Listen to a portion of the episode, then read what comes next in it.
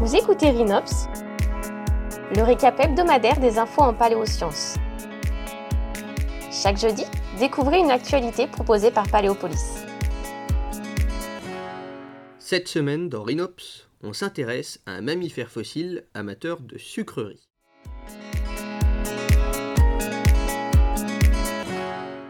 La découverte de dents d'animaux fossiles apporte toujours des indices précieux pour les paléontologues. L'étude de la forme, mais aussi de l'usure de la dent, leur permet de reconstruire le régime alimentaire de l'animal, son environnement, ou même le climat sous lequel il vivait.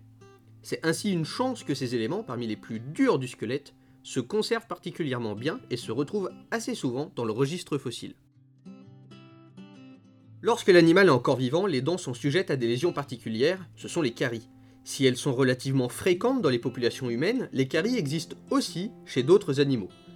Plusieurs choses peuvent expliquer leur apparition, mais elles sont principalement dues à des bactéries qui, en digérant le sucre, libèrent de l'acide qui va alors attaquer la dent.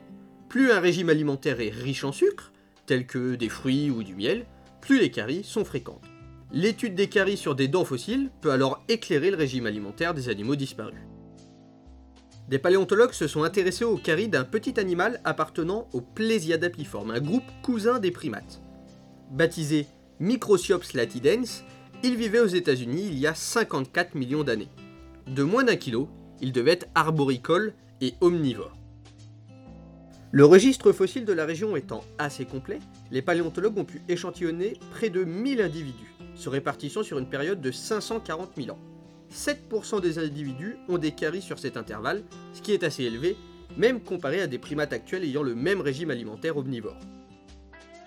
Le pourcentage de caries varie au cours du temps et atteint même plus de 17% pendant une période de 10 à 20 000 ans, suggérant une consommation plus importante de fruits ou d'autres aliments sucrés, avant un retour à une alimentation moins riche en sucre. Cette observation est cohérente avec la forme des dents, qui change également durant ce laps de temps.